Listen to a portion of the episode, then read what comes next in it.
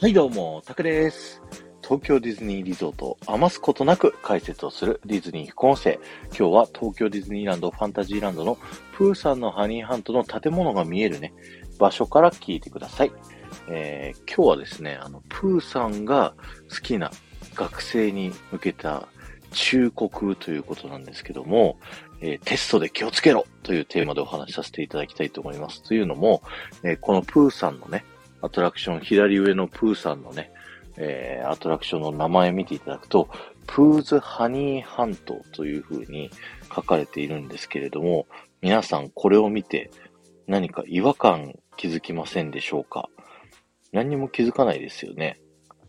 実はですね、なんと、このプーズハニーハントのハニーのスペルがですね、間違ってるんですよ。ここには hunny という風に書かれてるんですけど、正しいハニーのスペルはですね、honey なんですね。なので、これスペルがこう間違ってて、こうディズニーのね、もうすごい誤色、あの間違ったままやってしまったっていう風な感じでね、大問題になっちゃうのかなっていう、そんなことなんですけれども、実はこれはですね、あの、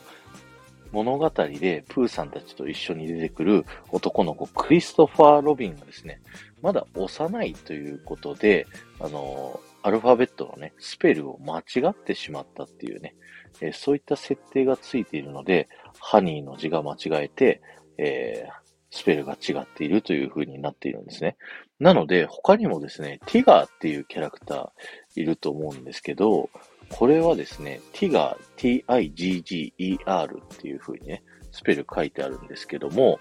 実はこれ G を2個書いてあるんですけど、G1 個取るとですね、タイガーという風になりまして、これもクリストファー・ロビンがスペルを間違えてしまったから、ティガーというね、名前になってしまったというような感じで、こう、プーさんの世界ね、いろんなところで、えー、そういったね、スペルミスであったりですとか、アルファベットの E がね、逆になってたりですとか、えーそんな感じでですね、間違ったまま書かれているっていうことがよくありますので、特にね、学生の皆さん、これ、ハニーのスペル間違えないように気をつけてください。僕はもうね、あの、中学校の英語のテストでですね、こう、ハニーが出てきて、いやもうこれプーさんで習ってるから楽勝だわと思ってね、書いて、で、スペルが違うってね、こう、バッテンつけられた、そんな思い出があるので、ぜひ皆さん、ハニーのスペル、気をつけてください。クリストファー・ロビンが間違ってるよっていうとこまで覚えて、正しいハニーのスペルをね、こう書けるように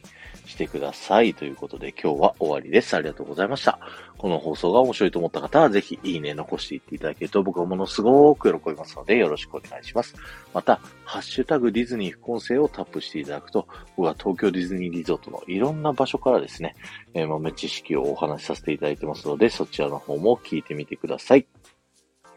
この後も夢が叶う場所、東京ディズニーリゾートで素敵なひとときをお過ごしください。